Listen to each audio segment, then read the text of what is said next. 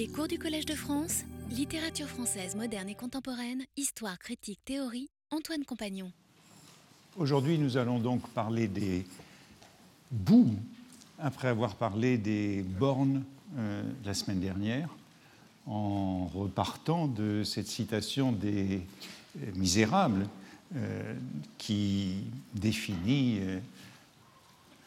ce qu'on peut appeler l'économie circulaire de l'époque, hein, la, transmutation des, des ordures. Hein. Je repars de cette phrase ces tas d'ordures au coin des bornes, ces tombereaux de boue cahotés la nuit dans les rues, ces affreux tonneaux de la voirie. La semaine dernière, les bornes, la semaine prochaine, la voirie, et entre les deux, euh, la boue. Merci euh, en passant à ceux qui m'ont envoyé des adresses ou des photographies de bornes qu'ils ont trouvées dans Paris depuis euh, la semaine dernière. Hein. On pourrait commencer un, une liste des ruelles qui ont conservé des bornes et peut-être une société pour leur préservation. Les tombereaux de boue, donc, ce second élément mentionné par Hugo après euh, le coin de la borne dans son apologie euh, de la conversion des ordures. Ou bien encore, euh, pour prendre une expression de Baudelaire, le chariot aux lourdes roues chargé de pierres et de boue, expression que nous avions rencontrée la semaine dernière dans le vin de l'assassin. Ces voitures euh, rappellent aussi, ces tombereaux, ces chariots, euh, rappellent bien sûr le faubourg secoué par les lourds tombereaux dans les sept vieillards, tous ces véhicules euh, qui sont chargés d'immondices et de gadou et qui ébranlent le pavé de la capitale. Louis-Sébastien Mercier, qui les décrivait déjà hein, dans le tableau de Paris, disait des tombereaux enlèvent les boues et les immondices, on les verse dans les campagnes voisines, malheur à qui se trouve voisin de ces dépôts infects. C'était à une date où ces campagnes voisines étaient très voisines hein, et les tombereaux se trouvaient euh, vidés euh, encore euh, dans Paris intramuros en deçà de la barrière des fermiers généraux. Toutefois, dans l'expression de Victor Hugo, hein, tombereau de boue cahoté la nuit dans les rues, euh, c'est surtout la boue qui demande une explication. Le tombereau, je crois qu'on le comprend aisément, c'est cette euh, pesante voiture tirée par des chevaux et dont la caisse bascule en arrière pour être euh, déchargée. Bien sûr, on pourrait dire que le tombereau connote aussi des choses assez sinistres. Hein. Il y a souvent dans la littérature des tombereaux de cadavres, notamment au moment de la Révolution, de la guerre ou des épidémies. Euh, le tombereau, c'est aussi la charrette des condamnés à mort dans la Révolution. Et euh, dans la légende des siècles, euh, c'est un peu le symbole de la peine de mort que le tombereau je cite, avec son tombereau terrible dont la roue, silencieuse, laisse un sillon dans la boue qui se remplit de sang sitôt qu'elle a passé. Le tombereau qui se vide du sang euh, des exécutés.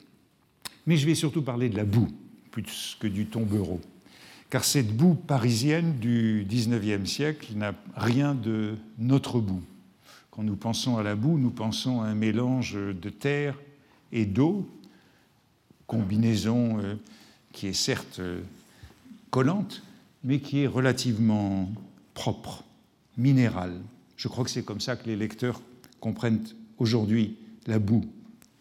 À l'époque de Baudelaire, c'est une mixture d'immondices pétris avec de la terre et de l'eau et déposée au coin des bornes ou dans le ruisseau au milieu de la rue l'un des synonymes de cette boue du XIXe siècle, c'est la fange, comme dans une autre tournure du même passage des Misérables sur ces fétides écoulements de fange souterraine que le pavé vous cache. pour désigner cette fois les égouts. La boue a donc un sens fort, nauséabond, infect, d'où dérivent ce qu'on nomme, les boueurs ou les boueux, mot que l'on employait encore euh, durant nos enfances dans les années 1950, qui restait finalement très fidèle à la description que Mercier en donnait au chapitre boueur de son tableau de Paris. Ils enlèvent les immondices que le balai domestique pousse dans le coin des bornes, vous le retrouvez, mais ce balai est mou et insuffisant. Les boueurs écument la ville, il faut de l'adresse pour passer vite entre leurs pelles et leurs tombereaux. Voilà le tombereau. Si vous ne prenez pas bien votre temps, si votre élan manque de justesse, la pelle du boueur se verse dans votre poche. Il faut avoir l'œil preste et le pied sûr, car les boueurs en souconie, éminés des habits propres, n'interrompent jamais leur fonction. Ne soyez point distraits en passant à côté d'eux, ils ne vous voient pas, ils ne songent point à vous, ils flanquent la boue épaisse comme de l'eau bénite. Et s'ils nettoient les rues, ils n'ont point ordre de ne pas faire jaillir sur les passants de larges éclaboussures. Boue vient toujours avec éclaboussure. Le tombereau voiture une boue liquide et noirâtre dont les ondulations font peur à la vue. Elle s'échappe et le tombereau entr'ouvert distribue en détail ce qu'il a reçu en gros. C'est un lieu commun que le tombereau se vide toujours à moitié de son contenu. Vous voyez qu'on retrouve tout ce vocabulaire, hein, coin des bornes, ordures, immondices, tombereaux, boue épaisse, boue liquide et noirâtre. Tout est déjà dans ce tableau infernal des boueurs, avant qu'on ne les appelle par des euphémismes aujourd'hui agents de propreté ou agents de salubrité. Cette ancienne boue urbaine avait fait l'objet d'un très célèbre poème de Swift, A Description of a City Shower.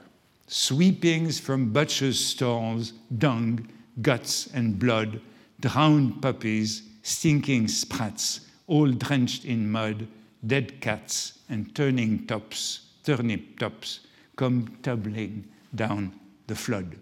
C'est une imitation burlesque des géorgiques de Virgile, et voici les trois alexandrins finaux. Il s'agit donc de cette boue qui crotte, des vêtements crottés de boue. Dans La recherche du temps perdu de Proust, il y a encore cette boue qui crotte. Le héros garde le souvenir de sa grand-mère qui, dit-il, jadis ne pouvait marcher deux pas sans se crotter. Et c'est une image très marquante pour le héros hein, de la recherche du temps perdu que cette vieille dame crottée, on la découvre dans un rêve des intermittences du cœur où la grand-mère euh, se hâte vers la gare pour attraper un train. Elle avait crotté sa robe, presque perdu une bottine, son chapeau était tout de travers et elle avait une éclaboussure de boue jusque sur son voile. La boue, l'éclaboussure, hein, c'est le terme qui revient constamment, mais au fond, euh, Proust, c'est un peu la fin de ce paradigme. Si l'on est crotté, il nous faut des décrotteurs. Et euh, Mercier consacre aussi un chapitre après les boueurs aux décrotteurs. Voici un autre petit métier parisien tout aussi indispensable que les chiffonniers et les boueurs. On sait que Paris se nommait jadis Lutetia, ville de la boue, hein, de lutum, boue en latin. Euh, mais on ne sait pas au juste à quelle époque l'industrie, l'industrie enfanta l'art du décrotteur, si nécessaire de nos jours dans cette salle et grande ville. On a beau marcher sur la pointe du pied, l'adresse et la vigilance ne garantissent point des éclaboussures. Souvent même le balai qui nettoie le pavé fait jaillir des mouches sur un bas blanc. L'utile décrotteur vous tend au coin de chaque rue une brosse officieuse, une main prompte. Il vous met en état de vous présenter chez les hommes en place et chez les dames. Car on passera bien avec l'habit un peu râpé, le linge commun, le mince accommodage, mais il ne faut pas arriver crotté, fut-on poète. Et puis cela continue en nous disant qu'on trouve les meilleurs décrotteurs sur le pont neuf. C'est donc un métier parisien bien représenté. Voici un Karl Vernet hein, euh, de 1815. Et vous voyez que le décrotteur, euh, il est cireur quand il fait soleil, se transforme en décrotteur les jours de pluie, et un tableau euh, intéressant d'un décrotteur de Boilly. C'est une prostituée qui refuse la pièce que lui tend un bourgeois, tandis qu'il fait cirer ses bottes par un jeune décrotteur. Mercier relate dans le chapitre Ruisseau du tableau de Paris une scène d'averse qui sollicite l'art du décrotteur. Et le décrotteur est, est équipé toujours d'un petit pont roulant pour faire franchir les ruisseaux de boue. Ruisseau de Mercier. Un large ruisseau coupe quelquefois une rue en deux et, de manière à interrompre la communication entre les deux côtés des maisons. À la moindre averse, il faut dresser des ponts tremblants. Rien ne doit plus divertir un étranger que de voir un Parisien traverser ou sauter un ruisseau fangeux avec une perruque à trois marteaux, des bas blancs et un habit galonné, courir dans de vilaines rues sur la pointe du pied, recevoir le fleuve des gouttières sur un parasol de taffetas. Quelle gambade ne fait pas celui qui a entrepris d'aller du faubourg Saint-Jacques dîner au faubourg Saint-Honoré en se défendant de la crotte et des toits qui dégoûtent, des tas de boue, un pavé glissant, des essieux gras que d'écueils à éviter. Ils abordent néanmoins à chaque coin de rue, il, il aborde néanmoins à chaque coin de rue, il a appelé un décrotteur. Il est quitte pour quelques mouches assez bas, etc. Voilà le Paris de ce début du XIXe siècle. Et le passage se termine par Pourquoi n'avoir pas de trottoir comme à Londres? Ces trottoirs que j'évoquais la semaine passée. C'est l'une des scènes les plus pittoresques de Mercier que ce franchissement des ruisseaux où coule la boue. Elle a été illustrée immédiatement, vous la voyez à droite, illustrée par euh, Dunker en 1787. Il a retenu euh, cette planche parmi les illustrations du tableau de Paris, et encore euh, une autre scène où un homme tombe dans un ruisseau, un large ruisseau enflé par les gouttières, se présente, un décrotteur fait sortir d'une longue allée un pont à roulettes, hein, cette planche avec des roulettes qui sert à traverser euh, la rue. L'homme en perruque passe sur ce pont chancelant, glisse, trébuche, se relève tout mouillé, se sauve, et le décrotteur court après lui, réclamant encore trois deniers pour le passage. Et c'est illustré par Denker aussi, voici sur la gauche euh, la chute dans le ruisseau. Hein. Euh, le, cri de Paris du décroteur, euh, c'est passer payé sur ce petit pont. Et le voici encore représenté, vous voyez la planche à roulettes sur un autre tableau de euh, Boilly, tableau de la toute fin du XVIIIe siècle, intitulé euh, L'Averse, et qui se trouve euh, au Louvre, dont une gravure est justement tirée sous le titre la passerelle ou passer payé. Vous voyez que Mercier, dans ses euh, descriptions de la boue de Paris, cette boue qui crotte les bas blancs, ajoute encore, euh, comme élément euh, ignoble, le cambouis, ce lubrifiant des essieux, fait d'un mélange de suif et d'autres matières grasses, noirci par l'oxyde de fer et suintant dangereusement des moyeux des voitures. Une caricature de Karl Vernet et de Bucourt qui appartient à la même série que celle dont je vous ai montré un chiffonnier la semaine dernière, hein, qui s'appelle Collection de costumes et euh, à laquelle Baudelaire fait probablement allusion dans ses quelques caricaturistes français, caricature où il voit euh, le modèle du peintre de la vie moderne de son Constantin Guis. Voilà le décroteur qui fait passer une euh, dame avec là aussi le titre de cette caricature, c'est le cri familier du décroteur passé payé. Un homme tenant un balai d'une main tend son bras à une dame pour l'aider à passer cette rue inondée sur une planche avec ses deux roues. Au fond, on voit un homme, un parapluie à la main, qui enjambe l'eau au milieu de la rue. Eh bien, je dirais que la, la boue de Baudelaire, c'est celle-là. La boue de Baudelaire, c'est ce qui reste des déchets après le passage des chiffonniers successifs. On a parlé du piqueur, puis du secondeur qui se sont relayés dans la nuit.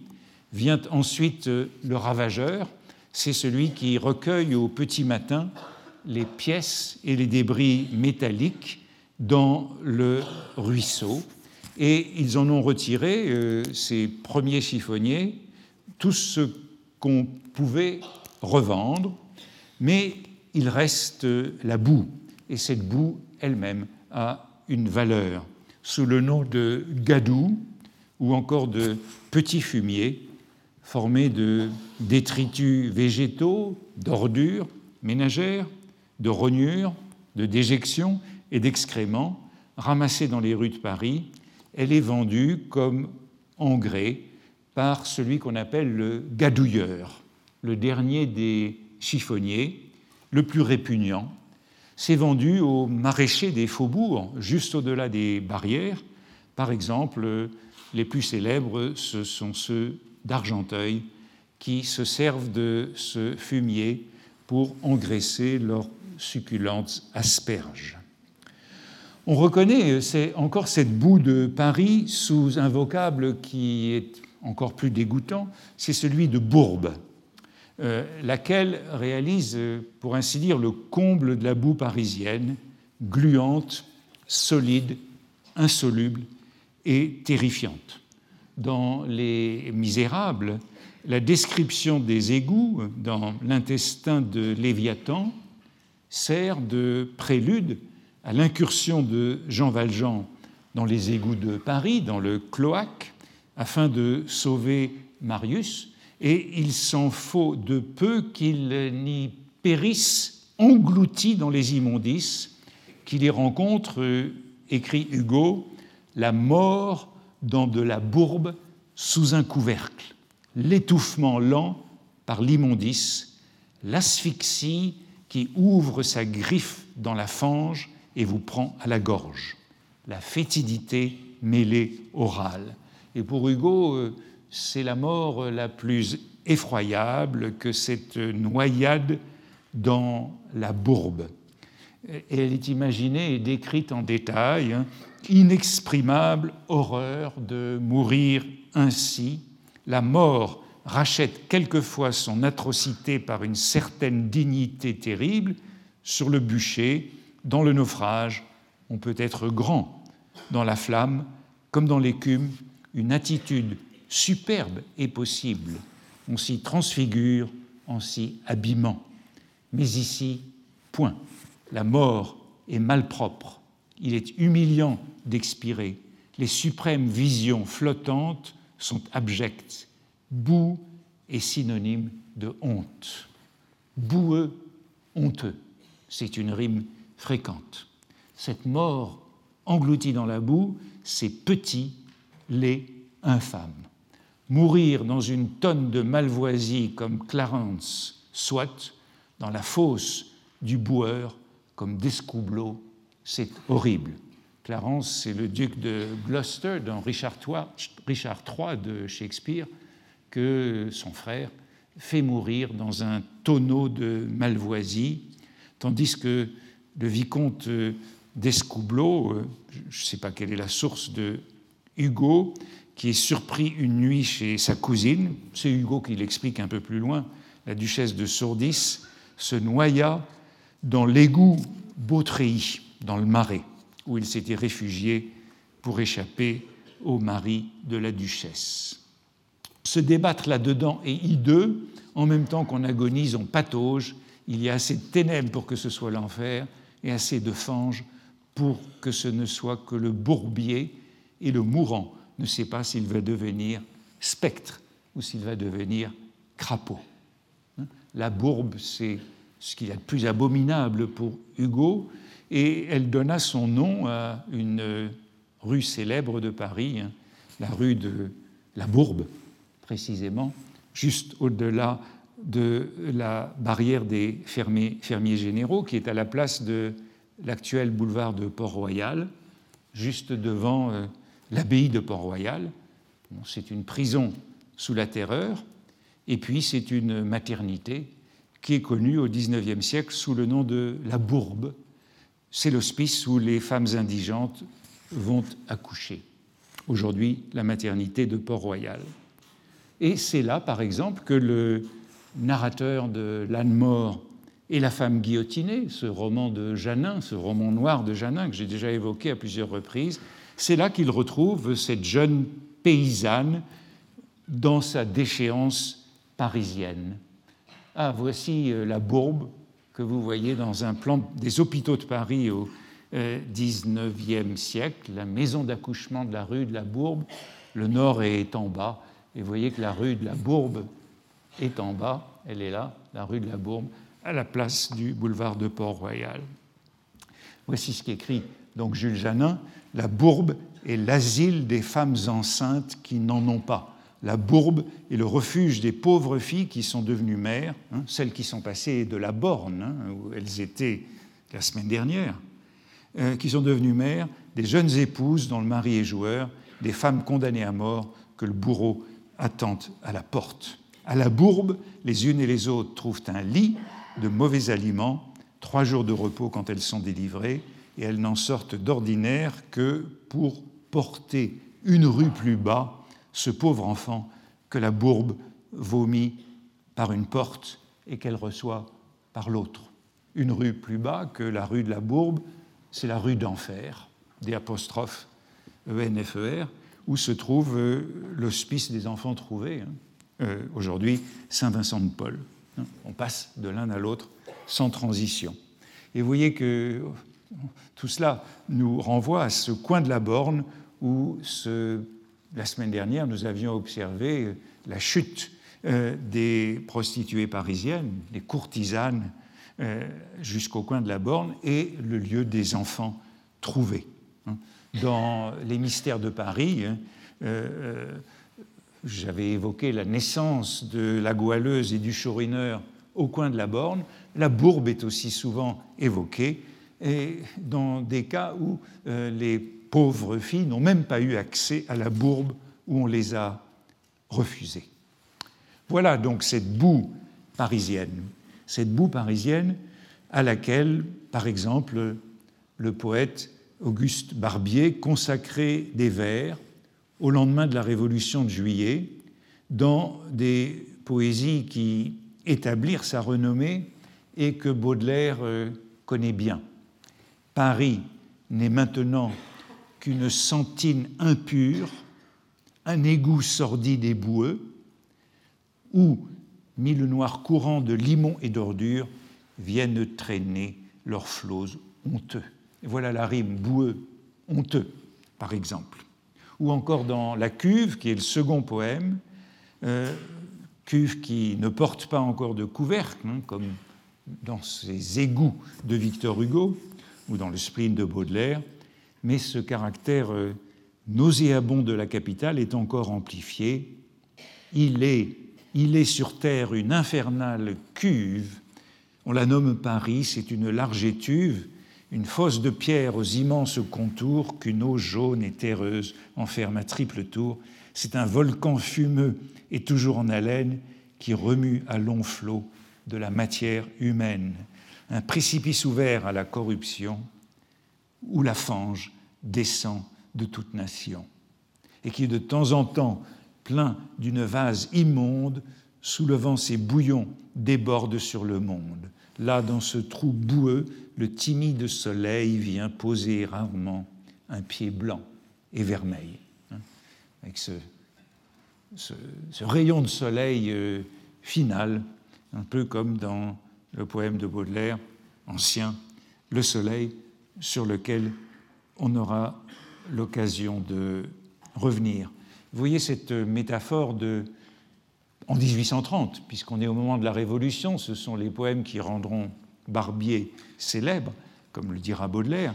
Vous voyez cette métaphore de, Paris égout et de la nécessité de décroter Paris, comme dans cette caricature de 1830, où on voit un décroteur qui soupire, la légende est celle-ci, quelle besogne, hein, le décroteur qui devra laver toutes ces taches sur ces bas blancs hein, euh, de boue et de sang qui salissent des acteurs du régime précédent. Donc, métaphore de Paris comme bourbe, comme trou boueux où descend rarement le soleil. Baudelaire euh, fut sensible à ces vers, hein, gardera toujours pour Barbier une admiration intense, même si, dit-il, cette poésie est de la poésie d'indignation. Elle confond le bien et le beau. Mais cette même boue fange parisienne figure euh, en très bonne place dans un poème qui a été attribué à Baudelaire, comme celui que je citais sur le coin de la borne la semaine dernière.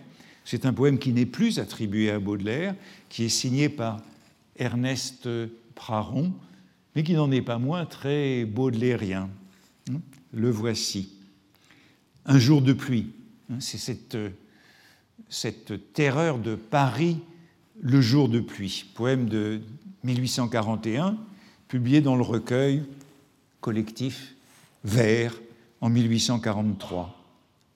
Le ruisseau, lit funèbre, où s'en vont les dégoûts, charrie en bouillonnant les secrets des égouts.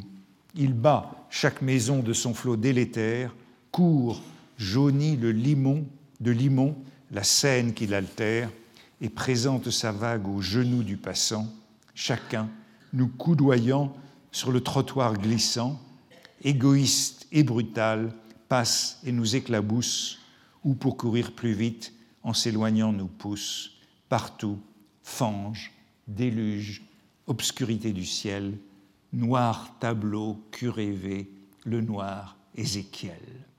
Et puis c'est un long poème qui se termine ainsi Au coin qu'alors tanière assigna le hasard, il meurt en rêvant des palais de lézards, et lorsque sur la fange, à travers les ténèbres, tombe un peu de clarté des soupiraux funèbres, en face du rayon qu'ils ont vu flamboyer, blasphémant le soleil, ils doutent du foyer.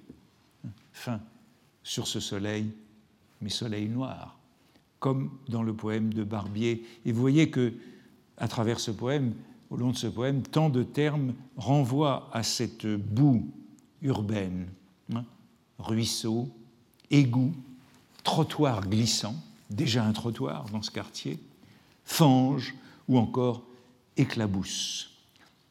Et ce soleil qui apparaît, qui perce les brouillards et la pluie, mais qui est ici maudit.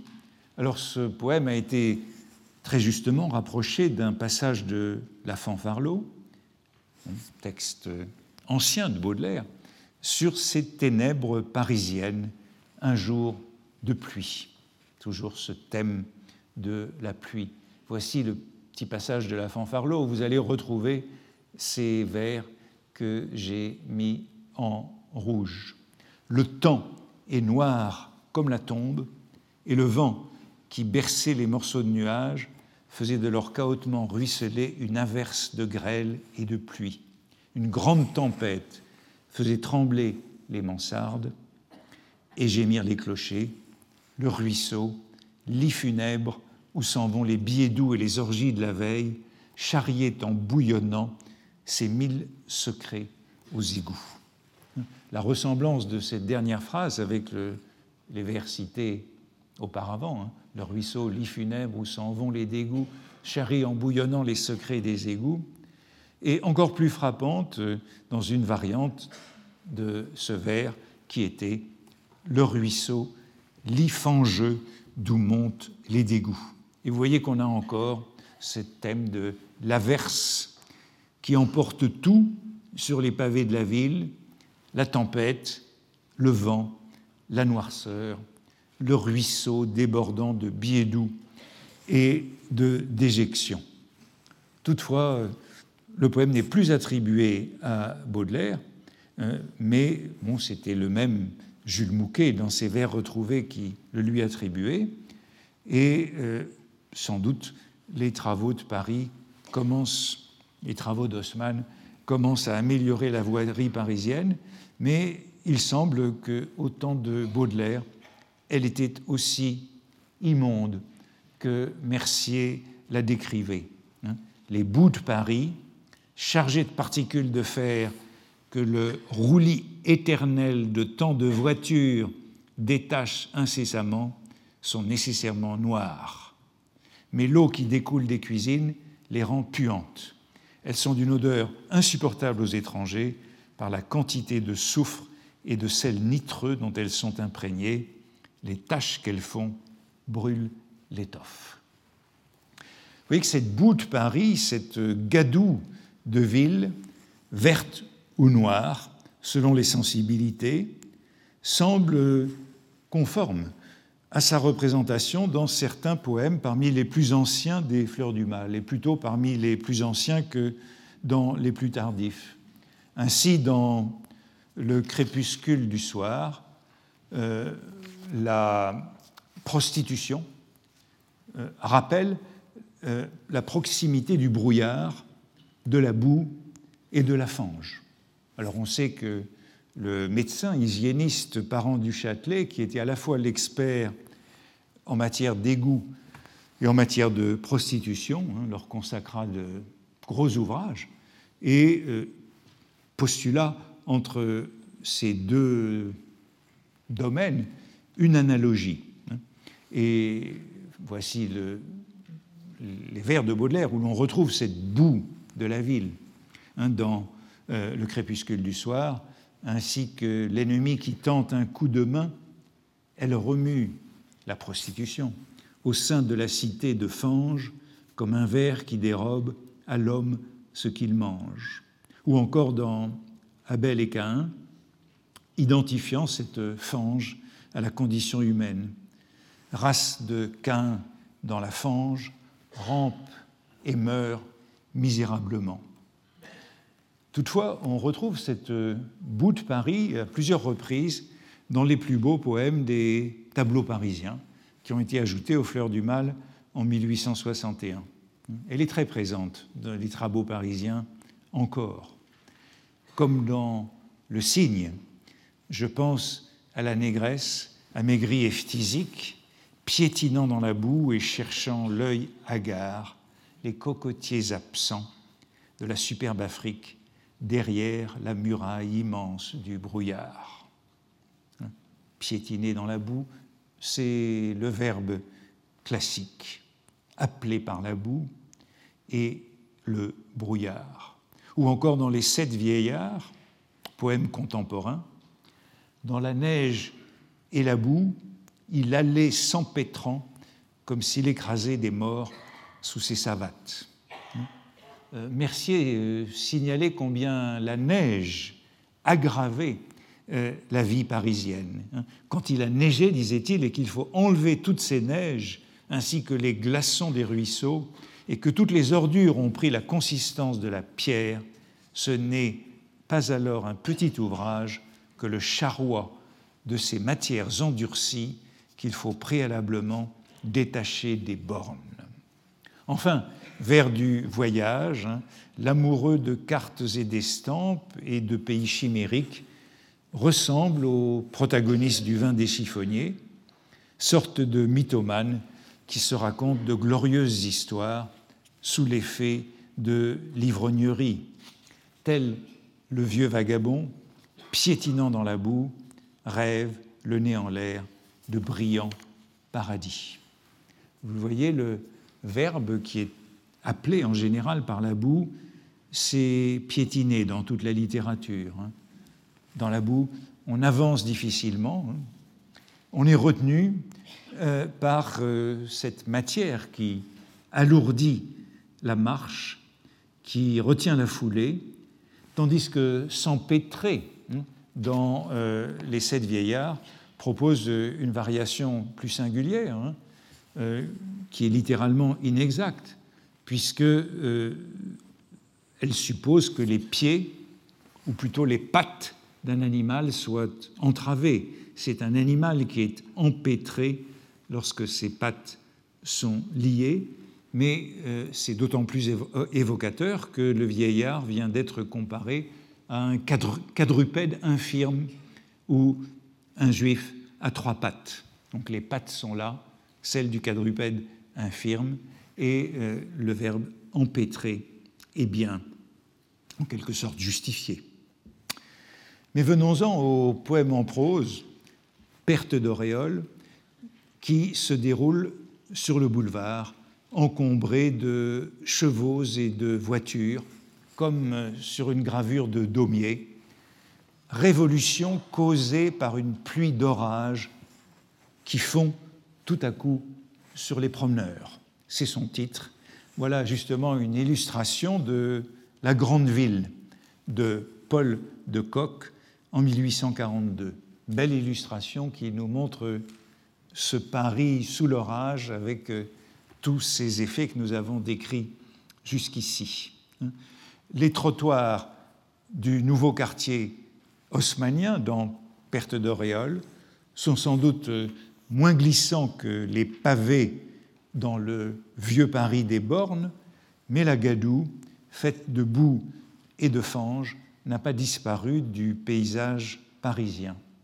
Tout à l'heure, comme je traversais le boulevard en grande hâte et que je sautillais dans la boue, à travers ce chaos mouvant où la mort arrive au galop de tous les côtés à la fois, mon auréole, dans un mouvement brusque, a glissé de ma tête dans la fange du macadam. Vous voyez qu'on retrouve toute cette euh, configuration de la boue et de la fange avec euh, cette auréole qui tombe dans la fange du macadam. Et il me semble qu'il y a là tout un topos littéraire qui est convoqué, c'est celui du trésor retrouvé au coin des bornes. C'est le thème du chiffonnier qui se prend pour un souverain, comme dans le vin des chiffonniers l'auréole finira sur le chef d'un piqueur. Vous devriez au moins faire afficher cette auréole ou la faire réclamer par le commissaire. Ma foi, non, je me trouve bien ici, dans un cabaret. Vous seul, vous m'avez reconnu. D'ailleurs, la dignité m'ennuie. Ensuite, je pense avec joie que quelque mauvais poète la ramassera et s'en coiffera impudemment. Faire un heureux, quelle jouissance Et surtout, un heureux qui me fera rire. Pensez à X ou à Z, un, comme ce sera drôle. Eh bien, c'était justement au-dessus des bornes que les affiches étaient placardées sur les murs de Paris, qu'elles émanent des autorités ou qu'elles soient publicitaires ou encore privées. C'était au-dessus des bornes que l'on placardait les avis des objets perdus. On aperçoit ces affiches au coin des bornes de Paris, un peu partout sur des gravures qui les représentent. Et euh, je vous montre cette belle image d'un chiffonnier, précisément, au coin des bornes, où l'on voit euh, ces, euh, ces, affiches au-dessus euh, des bornes sur le mur. Cette illustration vient d'un livre qui, qui s'appelle Les rues de Paris, Paris ancien et moderne, publié en 1844, pour lequel on voit la publicité qui est là, Les rues de Paris, publié chez Kugelmann dans une sorte de mise en abîme de la publicité pour le livre dans lequel cette euh, illustration est contenue, illustration dont malheureusement euh, j'ignore le dessinateur et le graveur dont les noms ne sont pas indiqués. C'est une gravure belle gravure, souvent reproduite. La voici reproduite une dizaine d'années plus tard. Ces gravures circulent beaucoup, de bien moindre qualité, comme euh, vous le voyez. Donc c'était au-dessus des bornes que se trouvaient les affiches. Et Mercier signalait déjà leur abondance ainsi que leurs conditions précaires, car elles étaient aussitôt détachées et récoltées par les chiffonniers pour les poids de papier. Elles ne restaient pas longtemps au-dessus des bornes, comme l'écrit Mercier à l'article affiche. Ces affiches sont arrachées le lendemain pour faire place à d'autres, si la main qui les colle ne les déchirait pas. Vous voyez que c'est la même main qui colle et qui décolle les affiches et qui en fait commerce. Les rues, à la longue, seraient obstruées par une espèce de carton grossier, résultat du sacré et du profane mêlés ensemble, comme mandement, annonce de charlatan, arrêt de la Cour de Parlement, arrêt du Conseil qui les casse, bien en décret, vente après décès et au dernier enchérisseur, monitoire, chien perdu, sentence du Châtelet, avis aux dames dévotes, marionnettes, prédicateurs, exposition du Saint-Sacrement, régiment de dragons, traité de l'âme, bandages élastiques, etc. Bref, de tous ces différents papiers que le public a sous les yeux, qu'il ne lit pas et qui ne servent qu'à déguiser la nudité de la muraille. Mercier s'intéresse souvent à ces affiches sur les euh, murs de Paris au-dessus des bornes et il raconte même ailleurs comment euh, on peut, euh, malgré la surveillance de la police, afficher des placards au-dessus des bornes en cachant un petit garçon dans une hotte de chiffonnier. Le chiffonnier s'assied sur la borne et très rapidement le petit garçon saute de la borne colle l'affiche au-dessus de lui sur le mur et se cache de nouveau dans la hotte sans que la police n'ait rien vu. L'affichage était donc étroitement contrôlé par la police et il s'était encore euh, amplifié dans les rues de Paris depuis le temps de Mercier. On sait les sentiments de Baudelaire à l'égard de, cet affichage. Immense nausée des affiches note-t-il dans Mon cœur mis à nu. Et c'est un écœurement qui amplifie l'horreur de la boue et des bornes, mais euh, comme toujours, euh, Baudelaire est ambigu et il souhaitait des affiches, des annonces, des réclames pour la seconde édition des Fleurs du Mal. C'est ce qu'il dit dans une lettre à Poulet-Malassis en 1860.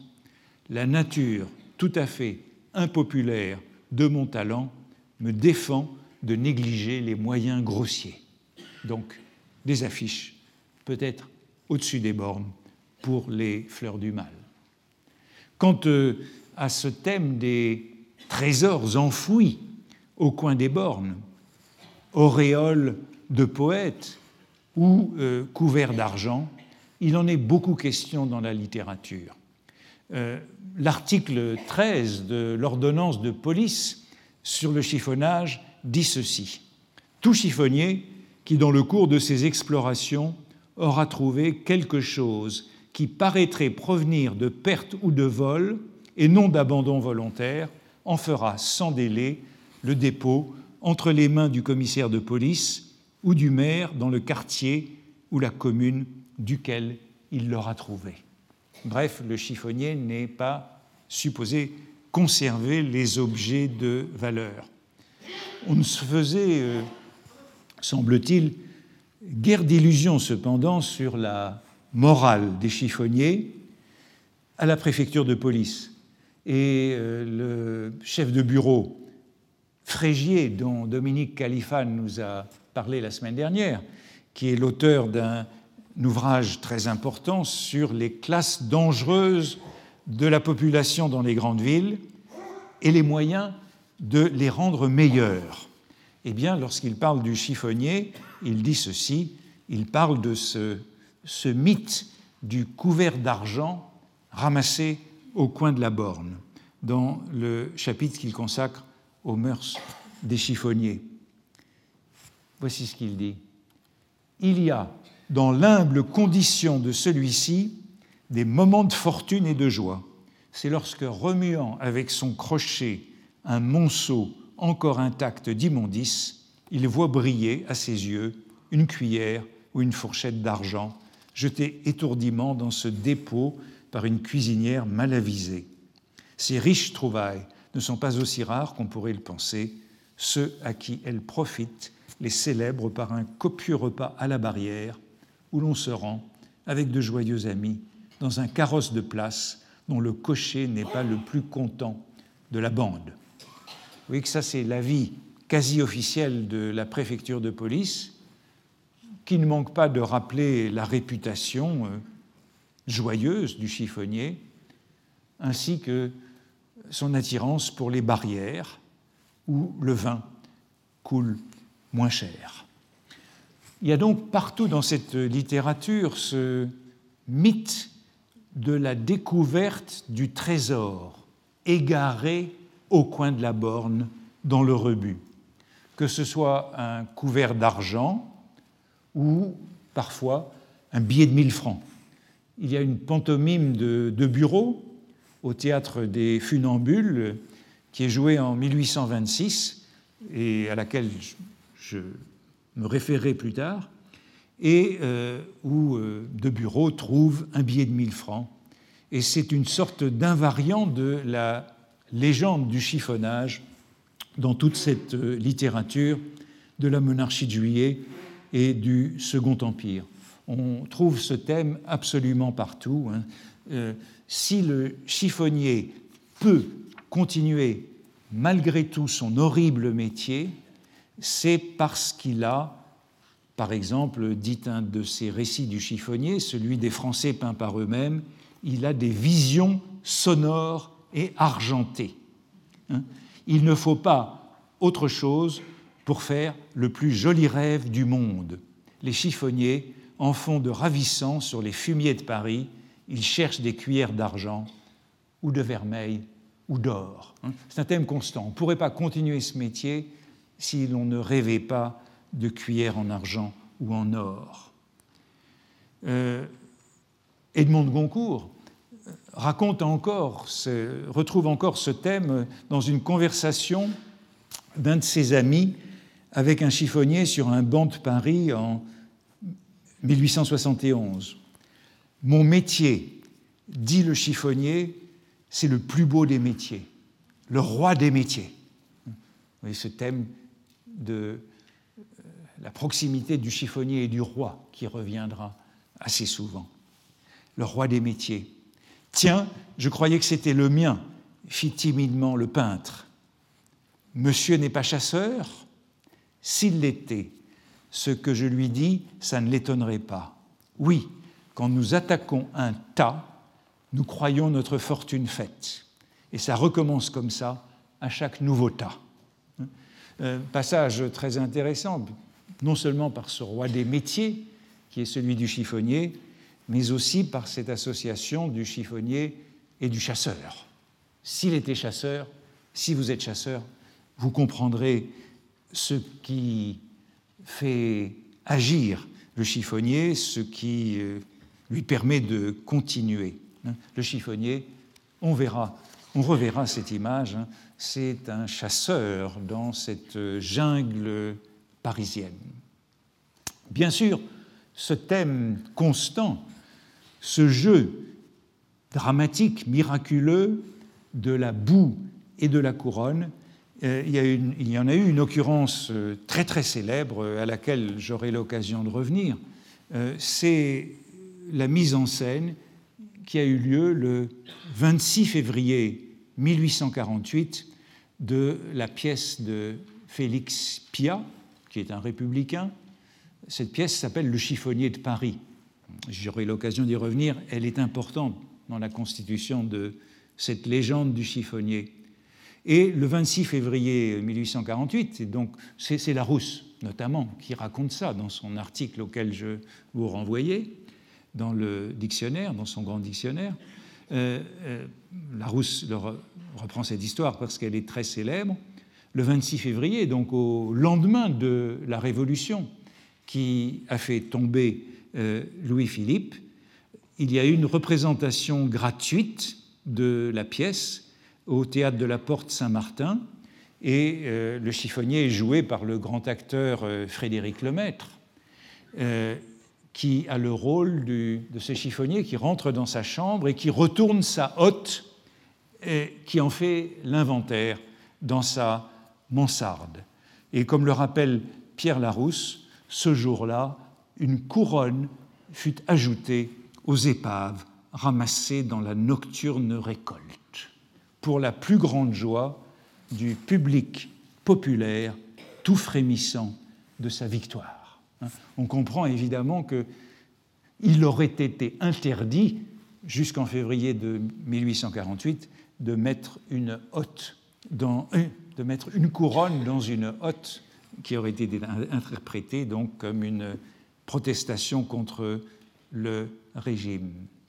Vous le voyez, il me semble que c'est toute cette légende de la chiffonnerie qui est présente et convoquée dans cette euh, auréole perdue dans la boue par le poète et aussi dans la vanité de son affichage au-dessus du coin de la borne. L'association de la boue et de l'or. Auréole commence d'ailleurs par cette syllabe or, commune à l'or et à l'ordure. Cette association de la boue et de l'or est aussi un cliché bien établi. Victor Hugo, dans un de ses premiers romans, En d'Islande, écrit Nos villes de boue et d'or. Hein, la grande ville, c'est la coexistence de la boue et de l'or, et il ne s'y arrête même pas, comme si ce double complément, cette double caractérisation était une banalité qui allait de soi pour désigner ces extrémités de la ville, le haut et le bas. Ça ne mérite pas de commentaire d'associer la ville à la fois à la boue et à l'or. L'or et la boue, la recherche de l'or dans la boue, on le trouve également chez Étienne de Jouy, ce feuilletoniste que j'ai déjà cité euh, il y a 15 jours et qui est très intéressant, je vous le disais, parce qu'il est une sorte de, de lien entre la fin du XVIIIe siècle, Mercier, Rétif de la Bretonne, et toute la littérature panoramique de la monarchie de Juillet. Étienne de Jouy, c'est un ancien militaire euh, des guerres de la Révolution, c'est un censeur du régime impérial, et puis c'est un librettiste, c'est un dramaturge, c'est un flâneur, un polygraphe et un publiciste. Baudelaire le connaît bien, Baudelaire le connaît bien, on aura l'occasion d'y revenir.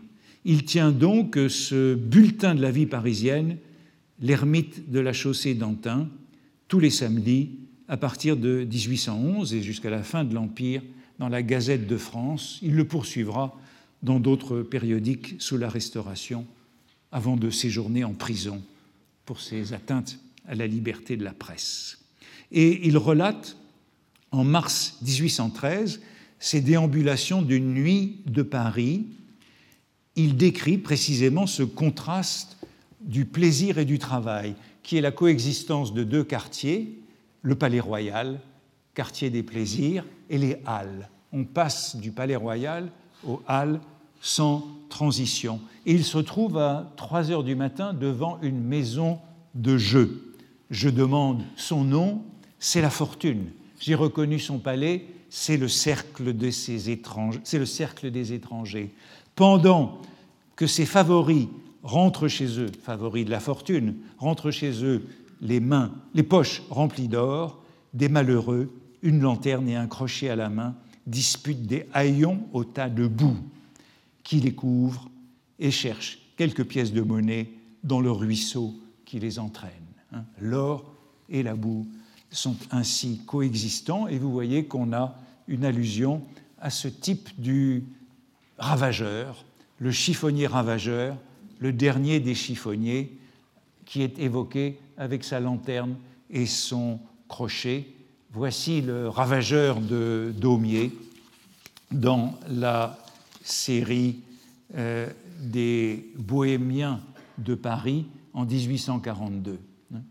Le ravageur, sous la pluie, cherchant quelques pièces dans le ruisseau. Cette euh, gadoue de Paris, euh, verte ou noire, puisque c'est ainsi qu'il faut entendre la boue, non pas comme un mélange de terre et d'eau, eh bien je crois que c'est celle-là que l'on retrouve dans ce vers de Baudelaire. J'ai pétri de la boue et j'en ai fait de l'or. Hein, isolé. Euh, et certains commentateurs préfèrent y discerner une allusion à l'alchimie. Il me semble que c'est inutile, même s'il est vrai que la métaphore de l'alchimie a été parfois associée au chiffonnage. Euh, nous parlions euh, la semaine dernière ou la semaine précédente du, phosphore.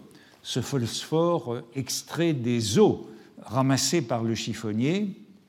Et je ne sais plus si je rappelais que ce phosphore avait été découvert par hasard par un alchimiste qui était à la recherche de la pierre philosophale.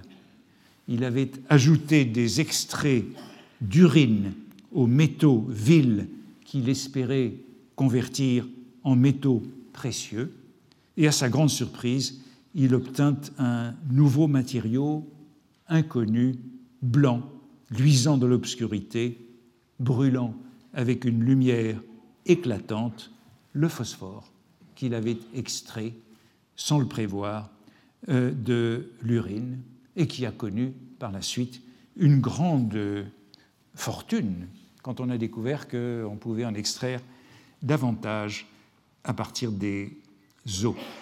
Il y a donc un rapport entre l'alchimie et la chiffonnerie, assurément.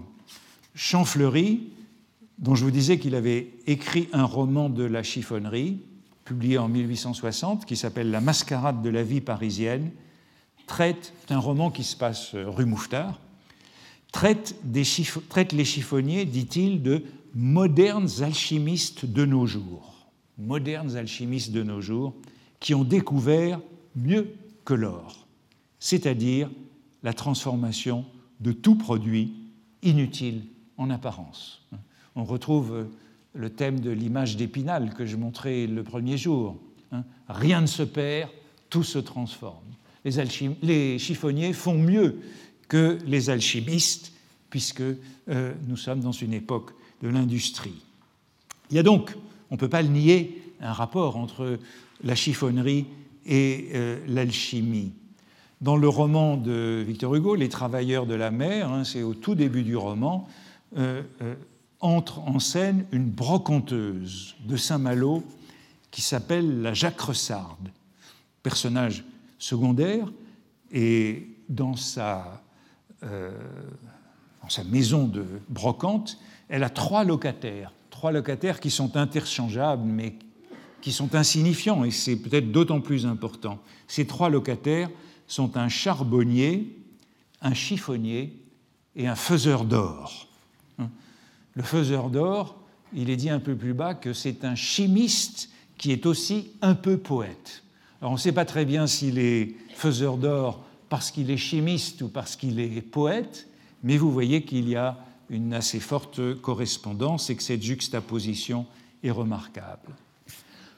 Nul besoin pourtant d'aller imaginer quelques références à la transmutation du plomb en or dans ce vers isolé de Baudelaire. J'ai pétri de la boue et j'en ai fait de l'or, alors que ce couple de la boue et de l'or est si omniprésent dans toute la littérature contemporaine qu'il renvoie au contexte du chiffonnage, plus précisément du ravage, hein, cette collecte des débris de métaux dans les ruisseaux qui est formellement interdite dans la ville de Paris par le préfet de police au motif, je cite, que l'industrie de ceux qu'on nomme gratteurs de ruisseaux est plus nuisible qu'utile en ce que ces ravageurs éclaboussent les passants, dégradent le pavé et y forment des trous où l'eau séjourne et croupit. Ce thème de la boue et de l'or est, pourtant très important chez Baudelaire. Et voici euh, euh, une première version du poème La mort des artistes, publié en 1851, qui jouait déjà sur le pétrissage de la fange pour en tirer l'idéal. Il faut user son corps en d'étranges travaux, pétrir entre ses mains plus d'une fange impure avant de rencontrer l'idéale figure dont le sombre désir nous remplit de sanglots. Ici, nous avons fange impure et idéale figure, là, boue et or, le façonnage est du même ordre. La boue pétrie en or par le poète est la même que celle où piétine la négresse du cygne, le vieux vagabond du voyage, ou encore celle dans laquelle le premier des sept vieillards est empêtré et dont la poésie se dépêtre. Et l'on peut faire remarquer que ces deux verbes, pétrir et empêtrer, qui n'ont rien à voir par l'étymologie, ne s'en prononcent pas moins euh, de la même façon, puisque, rappeler, puisque Littré nous rappelle que pétrir se prononçait pétrir. Hugo employait une tournure très voisine de celle de Baudelaire dans une lettre de 1855 à Paul Meurice. Euh, c'était encore euh, lié au théâtre de la Porte Saint-Martin, celui du chiffonnier de Paris. Le directeur du théâtre, c'était une pièce de Paul Meurice qui s'appelait justement Paris. Et dans cette pièce, le directeur du théâtre, sans consulter l'auteur, Paul Meurice, avait ajouté un tableau complaisant pour l'empereur. L'éditeur, Michel Lévy, avait refusé la dédicace à Victor Hugo. Tout cela sous prétexte que cela aurait provoqué l'interdiction de l'ouvrage par le régime. Hugo réagit à cette double censure, hein. une censure ajout d'une scène impérialiste et l'autre refus de la dédicace à Victor Hugo, il réagit en rassurant son correspondant et lui dit Je crois bien que votre libraire a eu raison et qu'il n'en fallait pas davantage pour faire supprimer tout. Mais rien ne se perd. Patience. Toujours la même formule rien ne se perd. Patience. L'or se retrouve dans la boue et l'Empire n'oxydera pas ces vers-là. Formule très intéressante. Euh, rien ne se perd, l'or se retrouve dans la boue, et malgré la référence à l'oxydation, on a là, euh, au fond, toute la philosophie de Victor Hugo et de l'époque. Hein. Euh, il semble moins opportun de songer ici à l'alchimie, qu'au chiffonnage, puisque dans ce contexte, la contiguïté de la boue et de l'or est fréquente. Terminons donc avec euh, une variante de la même image dans ce projet d'épilogue pour l'édition de 1861 des Fleurs du Mal. Baudelaire y traite d'abord Paris de capitale infâme, avant de lui exprimer sa reconnaissance pour l'inspiration qu'il en a extraite. Tu m'as donné ta boue et j'en ai fait de l'or. Cette boue que Paris lui a donnée, il me semble qu'il est plus convaincant euh, de penser à cette boue noire de Paris euh, qu'au mythe de Midas, comme le voudraient encore certains dans les Métamorphoses d'Ovide, ou encore qu'à la lecture alchimique, même si un peu plus haut, dans les mêmes vers, hein, ces essais de vers, euh, le poète est comparé à un parfait chimiste. Il me semble que c'est bien à cette physiologie du chiffonnier que euh, font allusion ces vers épars de Baudelaire et cet hypothétique dernier vers à cette boue noire de Paris qui est collectée par les gadouilleurs, triturée par les ravageurs, les gratteurs de ruisseaux et dont on fait le meilleur engrais pour les maraîchers de la région parisienne. Je vous remercie.